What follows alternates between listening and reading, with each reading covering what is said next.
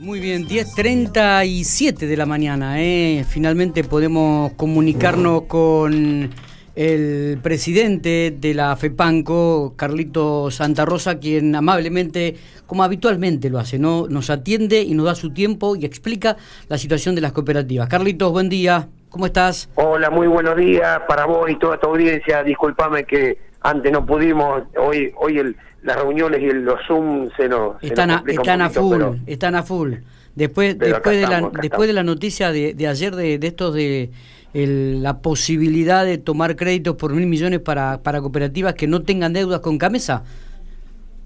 Exactamente. Cabe aclarar que en este caso, cuando hablamos de, de como vos dijiste, de Camesa, que es la comercializadora de, de, energía a nivel nacional. Sí. En el caso de La Pampa, la que tiene relación con Camesa es APE. Eh, no así en el, por ahí en otras partes del resto del país, que mm, hay cooperativas. Eh, eh, por ejemplo, nosotros somos casi la única provincia, la única que se asemeja a nosotros es Chubut, que tiene casi el 100%, el 98% de la energía en manos de cooperativas. La diferencia, por ejemplo, es que Chubut comercializan, todas las cooperativas, no hay una administración provincial de energía, eh, sí hay un ente regulador, pero la comercialización la hacen todas las cooperativas directamente con Camesa, son, son distribuidoras. Nosotros en La Pampa somos subdistribuidores. El, distribuidor para la Secretaría de Energía de Nación en La Pampa es APE. Está bien. ¿Y qué pasa? Hago esta comparación, ¿por qué? Porque las cooperativas de Chubut están eh, eh, endeudadas con Camesa, por ejemplo, como lo están otras cooperativas del país y otras distribuidoras, porque no todas son distribuidoras, por ejemplo, eh, para algunos que conocen, porque nosotros, bueno, por una proximidad o por algo, EPEC en Córdoba, EPEC es una empresa provincial de energía. Y que vende a usuario final, porque en Córdoba hay muchas cooperativas, pero en los lugares grandes, en la ciudad de Córdoba, por ejemplo, está esta empresa provincial y está endeudada con Camesa. Entonces, ¿qué veníamos diciendo el último tiempo? Que producto esas deudas, si bien algunas pueden llegar a ser estructurales, que vienen de otros tiempos, pero que la pandemia, el hecho de no poder cortar, el hecho de eh, aumentar la morosidad y demás, había hecho que esas deudas se, se habían eh, se habían incrementado. Claro, agrandado. Sí, está bien. Agrandado. Entonces, a nivel nacional, esta, eh, o sea, esta problemática pasó a ser acá, por ejemplo, en La Pampa se ha incrementado las deudas, pero de alguna cooperativa con APE. Exactamente. Pero, no, APE... pero no APE con no APE con Camusi, con, con, Camusi, perdón, con Camesa. Con Camesa. APE sería un poco el, el, escudo protector de las cooperativas en esta situación. Es el que pone la, el, rostro, la cara ante Camesa, es el que está en, en, términos, no tiene deuda, pero sí las cooperativas tienen deuda con, con APE. Esto sería así. Tal cual, es, es así, es así. Igual también cabe aclarar muchas veces que eh, si bien eh, eh, el hecho de que APE no, no tenga deuda con, con Camesa se debe por dos, a, dos, a dos cosas principales. Una porque La Pampa es una provincia ordenada históricamente, por eso si uno hace un poco de historia, cuando otras en algunos problemas de estos que, que suele tener nuestra Argentina ha emitido cuasi monedas o bonos provinciales o lo que sea, la Pampa nunca nunca lo hizo. Entonces, una, una porque tiene una historia de pagar en términos sus deudas, pero otro, la legislación provincial no admite de que contraiga deuda si no termina siendo responsable el administrador provincial de energía o eh, en un incumplimiento de deberes de funcionario público. O sea, la misma ley provincial obliga a, ahorrar las deudas a cumplirlas. por ese motivo, es que La Pampa está también eh, al día con Camesa. Pero ¿qué pasaba? Cuando empezamos en esto, en la Mesa Nacional de Federaciones Eléctricas, empezamos a conversar eh, y aportar para ver cómo llegar al, a esta a este presupuesto, porque también conviene aclarar que esto es para el presupuesto 2021. Sí, sí, sí. O sea, tiene que pasar las cámaras, eh, tiene que no ser vetado por el Poder Ejecutivo, el año que viene ser reglamentado por el, el CAMESA o la Secretaría de Energía y recién ahí estar, digamos, todo el, todo el circuito cerrado. Em, eh, ¿Qué pasa? Eh, eh, no, no estaba, se hablaba siempre de las deudas, de ver cómo hacían para solucionar las deudas de los que habían eh, con Camesa. Pero La Pampa en eso quedaba fuera. Entonces nosotros tuvimos esos contactos con nuestros legisladores nacionales para que de alguna forma ver cómo esto que en realidad era una, una posibilidad, porque hoy por hoy, por ejemplo, si no le paga una distribuidora, no le paga Camesa, tiene automáticamente una multa muy importante, una multa y luego unos intereses punitorios. ¿Con esto qué se haría? Las condiciones para regularizar eh, las deudas serían, eh, digamos, morigeradas, digamos, no habría multa, quizás los intereses serían mucho menores. Entonces, pero que esos mismos beneficios de poder acceder a ese crédito para regularizar deuda también se pudiera extender a las distribuidoras que no tienen eh, deuda con Camesa, como la, la FEPANCO, la FEPANCO, perdón, la, la APE.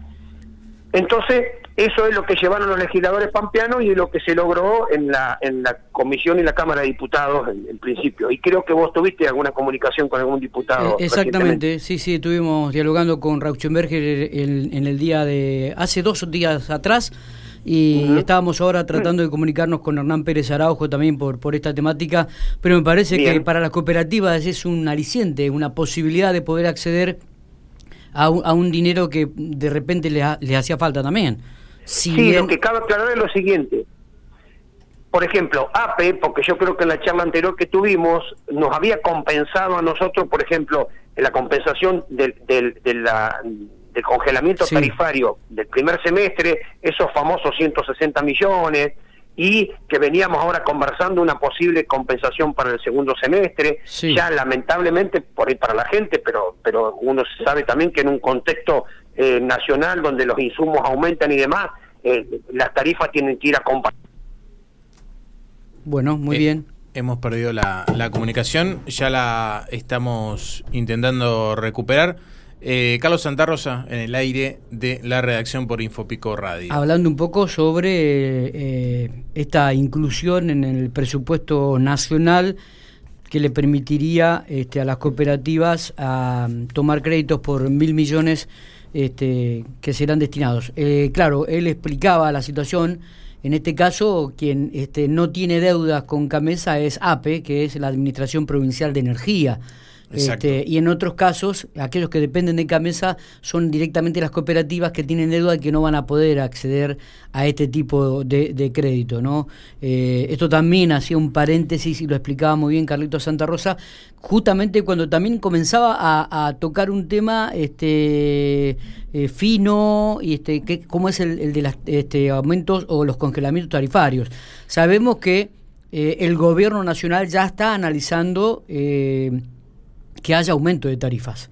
Eh, pregunta que le vamos a hacer en un instante a, Carlito Santa Rosa eh, es justamente esto.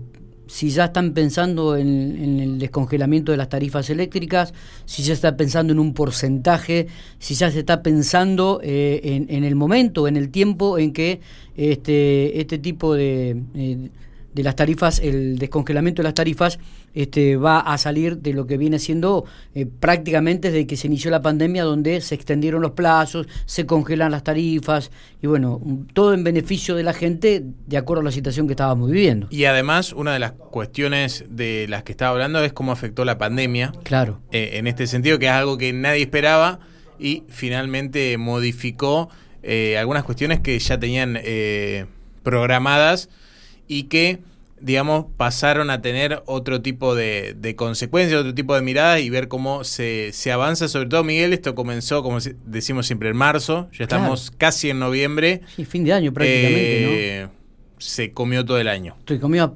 prácticamente. Eh, yo creo que, que es, me parece que es importante eh, los detalles que estaba brindando Santa Rosa, que es el titular de la eh, cooperativa, de la Federación de las Cooperativas de la provincia de La Pampa, este, sobre este, esta inclusión de estos detalles que también eh, hacía cuenta de que habían hablado con, con los legisladores. Carlito, estamos de vuelta en comunicación. Sí, tuvimos un... Pero decía que esto es beneficioso para todo el sistema y para toda la gente, porque no solo la, provincia va a poder recuperar lo que ha puesto, sino que las cooperativas también vamos a poder trasladar a nuestros asociados que se atrasaron tanto, lamentablemente, eh, vamos a poder trasladar estos beneficios de cómo poder regularizar la, deuda. Así que creo que... Ese me parece que es el detalle más importante, ¿no? Eh, que va a beneficiar a las cooperativas y también va a beneficiar a los usuarios. Y es que yo te decía en la charla anterior de hace unos días de que nuestra gran preocupación era esa, era de que eh, algunos porque en realidad la situación, eh, bueno, eh, la pandemia, la situación económica, otros porque en realidad, bueno, por distintas causas, pero había ese aumento de morosidad, había gente que, bueno, que ya pronto nos va a estar debiendo un año de, de servicio. Y cuando hablamos de servicios, en este caso puntual, estamos hablando de la energía, pero te acordás que hablamos que también el que se ha endeudado y que no nos paga la factura a nosotros, están todo el resto, porque dentro de la factura eso tenemos sepelio, tenemos enfermería, tenemos... Otros servicios que las cooperativas prestan. Otros servicios, tal cual. Eh, Entonces, creo ah, que... ¿Ha aumentado la morosidad este, en este último tiempo, también en estos últimos meses, de lo que veníamos no, hablando? No, sigue, O sea, se sigue manteniendo en el aumento que había habido original, digamos. Ya es como que ahora el que pasó y ya no había pagado, digamos, de, 4 o 5, hoy debe 8 o 9, ya está. O sea, eh, no, no es que el, gran aumento se notó ahí de donde, al principio, digamos, y bueno, y luego se estacionó. Ya ahí el que, el que tomó el hábito, ya digo, por, por no poder o por no querer pagar, el que le tomó el hábito y ya una vez que pasó cuatro o cinco facturas, ya está. Sí. hasta, que, no se... ¿Qué pasa con el tema de las tarifas? ¿Se produce el descongelamiento? ¿Ya se está hablando? ¿Se está, se está analizando? Eh, no, no, no, se está realizando porque en realidad ha sido un anuncio del nuevo secretario de Energía de Nación, eh, que dijo que a partir de fin de año, digamos, cuando termina el, los alcances del decreto 311 de eh, que, del congelamiento tarifario, digamos, que era por primero por seis meses, luego por otros seis meses, que va a haber un corregimiento de, de tarifa. Eh, una corrección, perdón, de tarifa. Eh, y por lo tanto, fue, ha sido un anuncio público. Hasta ahora no sabemos qué va a ser Nación, entendemos de que va a ser algo gradual y, y, que luego nosotros ya con, cuando haya precisiones a nivel nacional, trabajaremos a nivel provincial con la, con la comisión que eh, integra FEPANCO con la Secretaría de, Energía de la provincia. Y bueno, y veremos cómo se va trasladando eso al usuario, pero no, todavía es muy prematuro hablar del tema de aumento. O sea que todavía no está ni siquiera analizándose. No, no porque, o sea, los análisis estos se hablan normalmente en base a, precisiones de números, es imposible sin saber qué va a ser nación, eh, es, imposible eh, poder, poder avanzar. Es más, sinceramente, ojalá que también eh, a fin de año, si bien sabemos que la pandemia va para, para mucho más, para el año que viene, pero por lo menos en general, en la situación por ahí, no sé, económica y de las actividades y todo lo más, esté más o menos regular para que no haya necesidad de, ningún otro decreto o de seguir con estas medidas de urgencia. Sí, totalmente. Y que tiene impacto indudablemente en el bolsillo de la gente como, como lo tuvo en esto. sin ninguna duda. Sin Carlitos, te agradecemos los detalles que, ya, que has brindado, por favor, como siempre. Ojalá que bueno podamos tener más predicciones, pero bueno, es, un poco también alentador, vuelvo a repetir, eh, esto para todo el sistema eléctrico provincial. Así que que tengan buen día, un gran abrazo y a disposición. Gracias, Carlos.